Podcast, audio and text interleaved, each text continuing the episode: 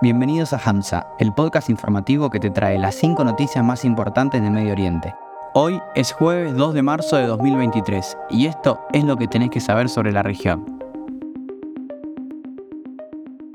El presidente iraní Ibrahim Raisi ordenó una investigación sobre la intoxicación de estudiantes de diferentes escuelas de Irán, que se viene registrando desde hace ya meses y supera los 100 casos. Los informes locales sugieren que niñas fueron llevadas al hospital después de reportar un fuerte olor a gas en las escuelas.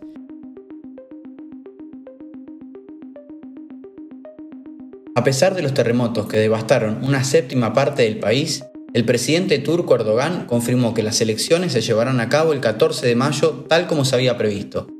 El presidente también anunció un ambicioso proyecto de rehabilitación para la región afectada y se espera que su campaña política se centre en la reconstrucción de Turquía mientras busca obtener un tercer mandato en el poder.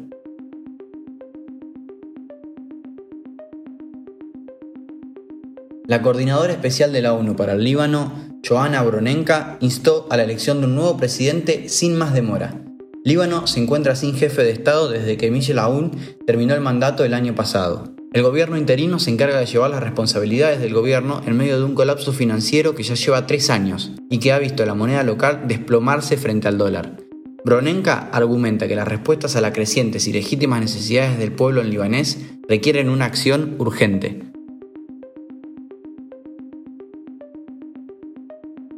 Semanas de protestas antigubernamentales se volvieron violentas por primera vez este miércoles en Israel, cuando la policía disparó granadas de aturdimiento y un canón de agua contra los manifestantes que bloquearon una carretera en Tel Aviv. Miles de israelíes lanzaron un Día Nacional de Disrupción contra el plan del gobierno extremista y de ultraderecha para reformar el sistema judicial de Israel, que según ellos socava la democracia del país.